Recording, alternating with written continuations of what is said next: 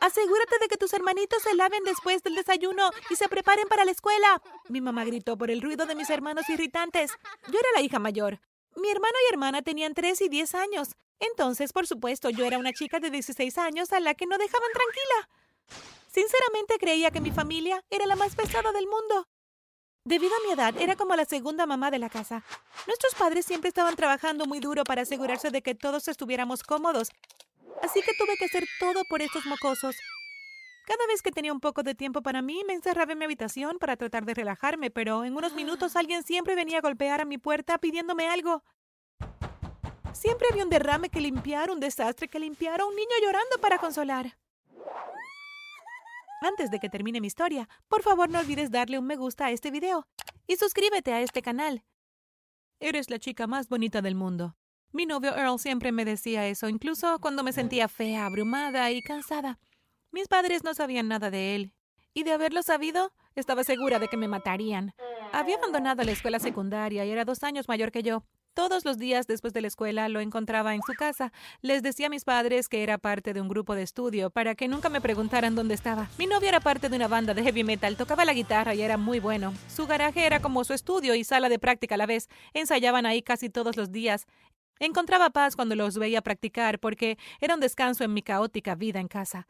Después de la práctica siempre tomábamos una copa e íbamos a un lugar para besarnos.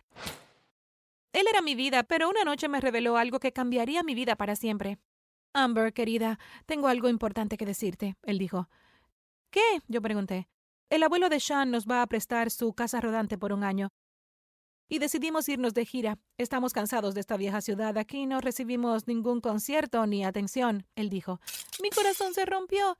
¿Quieres decir que no te veré en un año entero? lloré. Bueno, sí, a menos que. ¿A menos que qué? yo pregunté. Bueno, si siempre puedes venir conmigo, él dijo. Ade, mis padres ni siquiera sabían que existía, así que ¿cómo reaccionarían si les dijera que me iba de gira? No le respondí a Earl, en cambio caminé a casa más triste de lo que me había sentido en mi vida. Cuando llegué a casa abrí la puerta y parecía como si un tornado literal hubiese pasado por mi casa. Ámbar, gracias a Dios que estás en casa. Limpia esto rápidamente. Los niños hicieron un desastre y tengo que preparar la cena. Mi mamá dijo, no cómo estás cariño, no cómo estuvo tu día querida, nada. Era como si yo existiera simplemente para limpiar el desorden. Tengo que salir de aquí, pensé. Después de lidiar con todo el caos, subí a mi habitación y le envié un mensaje de texto a Earl. Le hice saber que decidí ir y le pregunté cuándo nos íbamos. Mañana a las tres en punto, respondió instantáneamente. ¡Wow! ¿Ya? Respondí con sorpresa. No tenía mucho tiempo para prepararme. Agarré la mochila que usaba para la escuela y comencé a llenarla con cosas que pensé que necesitaría. No podía escabullirme con una maleta, así que tendría que ceñirme a lo básico para parecer lo menos sospechosa posible. El día siguiente era sábado. Mis padres salieron a almorzar porque estaban cansados de sus ruidosos hijos. Todavía no había pensado cómo me iría exactamente hasta que mi hermana pequeña se me acercó emocionada. Amber, vamos a jugar a las escondidas. Era una gran idea, pensé. Por supuesto, le respondí. Ella reunió a todos los amigos y corrieron hacia mí felices. Ok, ocúltense todos primero y contaré hasta 20, les dije. Salieron corriendo riendo. Les conté y luego fui a buscarlos. Después de encontrarlos a todos, mi hermana pequeña dijo, Es tu turno de esconderte, Ámbar. Sí lo es. Va a ser muy difícil encontrarme. Pero sigan intentándolo. ¿De acuerdo, chicos? Dije. Te encontraremos, no te preocupes, dijo mi hermano pequeño. Se dieron la vuelta y empezaron a contar hasta 20. Corrí a mi habitación, agarré mi mochila y salí silenciosamente por la puerta de atrás. Corrí lo más rápido que pude a la casa de Earl. ¡Ja! Eso fue demasiado fácil. Finalmente soy libre, pensé. Cuando llegué a la casa de Earl, la caravana ya estaba estacionada afuera. Earl estaba frente a su garaje. Viniste, dijo mientras sonreía de oreja a oreja. Nos abrazamos y él me apretó muy fuerte. Estoy tan feliz de que hayas decidido venir. Vamos a pasar un buen rato juntos, él dijo. Nunca había estado más emocionada en mi vida. Después de unas horas llegaron todos los demás miembros de la banda. Nos subimos a la caravana y nos marchamos. Mientras miraba por la ventana me preguntaba por un momento si mis padres habían vuelto a casa y si mis hermanos estaban bien. No te preocupes, todos estarán bien, dijo mi novio casi como si pudiera leer mi mente. Me entregó una fanta de naranja, mi bebida favorita, y me besó en la mejilla. Me quedé mirando por la ventana durante horas, simplemente mirando el hermoso paisaje. Finalmente me quedé dormida. Cuando me desperté más tarde, revisé mi teléfono y tenía docenas de mensajes de amigos y familiares. Querían saber dónde estaba y si estaba bien. Le envié un mensaje de texto a mi mamá. Estoy bien. No me verás por un tiempo. Por favor, no intentes contactarme. Solo necesito un descanso de todos ustedes. Y apagué mi teléfono. Necesitaré una nueva tarjeta SIM, le dije a mi novio. No quería que nadie en la casa pudiera contactarme. Cuando llegamos al estado siguiente, Earl me dio algo de dinero y compré la tarjeta y algunas cosas para mí. Su primer concierto fue en un pequeño bar esa noche. Todos tuvimos una experiencia maravillosa y al pequeño público le encantó la banda. Los primeros meses fueron emocionantes. Nunca me había divertido tanto en mi vida. Viajé a muchos lugares nuevos y descubrí cosas nuevas e hice nuevos amigos. La mejor parte de todo fue que estaba con mi amado novio, Earl, era tan feliz que nos íbamos a dormir y nos despertábamos en la misma habitación y durante mucho tiempo sentí que él era todo lo que necesitaba. Ese sentimiento solo duró poco tiempo. Comenzó con las pequeñas cosas, como cuando se despertaba, no me sonreía ni me preparaba el desayuno. Luego dejó de llamarme con los lindos nombres de mascota que solía tener para mí. Simplemente me llamó por mi nombre de pila. Pensé que todo estaba en mi imaginación, pero realmente me golpeó cuando comenzó esta conversación una noche. ¿Alguna vez has pensado en volver a casa? Él dijo. ¿Qué? No, quiero pasar mi vida contigo. No había sido tan feliz como en... nunca, respondí. Bueno, tus padres todavía te están buscando y están muy preocupados. De hecho, la policía ha interrogado a todos tus amigos y todos están tratando de averiguar dónde estás. No quiero meterme en problemas por esto, dijo con frialdad. Pensé que me querías aquí, dije. Ignoró por completo lo que dije y continuó. Además, abandonaste la escuela por mí. ¿Vas a seguirme por el resto de tu vida? ¿No quieres lograr nada por ti misma?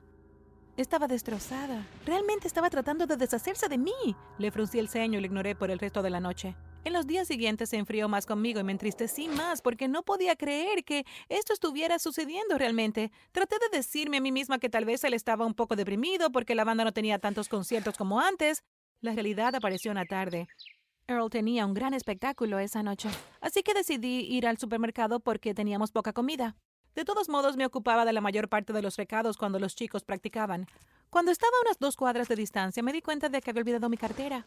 Corrí de regreso a la casa rodante y cuando entré, lo escuché por teléfono. Sí, nena, se acaba de ir. Puedes venir ahora. Y colgó. Él no podía engañarme, pensé. Lo escuché caminar hacia el baño, así que me colé en uno de los dormitorios y me escondí debajo de la cama. Unos minutos más tarde escuché un golpe y Earl abrió la puerta. Hey, Muffin, escuché una voz femenina. Hola, guapa. No podía esperar a que llegaras aquí, él dijo.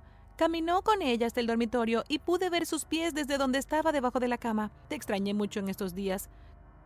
Conocerte fue lo mejor que me pasó.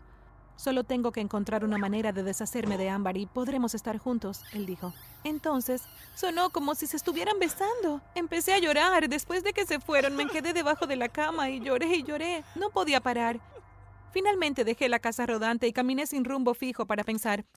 Necesitaba dejar a Earl. No había duda al respecto. Pero, ¿cómo podría volver con mis padres? Yo tampoco quería hacer eso. Era demasiado orgullosa. Tampoco podía vivir por mi cuenta. No había terminado la escuela secundaria y no había forma de que pudiera conseguir un trabajo que me pagara lo suficiente bien para sobrevivir. Así que decidí quedarme con Earl y fingí que no sabía que me estaba engañando. Pasaron algunas semanas horribles. A la banda no le iba nada bien. Así que teníamos cada vez menos dinero.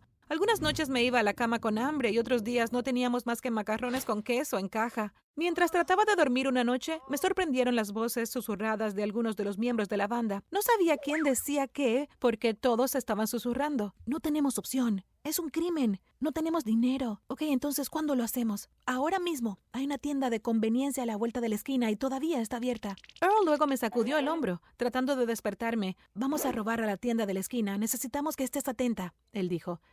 ¿Ni siquiera me estás preguntando si quiero hacer esto? ¿Me estás diciendo que debo hacer esto? Respondí. ¿No tienes hambre? Solo date prisa y prepárate, él dijo. Me levanté y lo seguí. Llegamos en un santiamén. Se pusieron las máscaras y me sorprendió lo aterradora que parecían. Me quedé afuera como si hubiera venido por mi cuenta. Luego saqué mi teléfono celular y fingí estar ocupada. Después de esperar unos diez minutos, comencé a sospechar que algo andaba mal. Miré adentro y no vi a ninguno de los chicos. Entré y cuando llegué al segundo pasillo de la tienda, vi a los cuatro, incluido a Earl, esposados y tendidos boca abajo en el suelo. Al parecer, había tres policías vestidos de civil en la tienda. Cuando los muchachos intentaron robar el cajero, instantáneamente fueron arrestados. Salí de la tienda rápidamente. Ahora no tenía dónde ir. No tuve más remedio que volver a casa.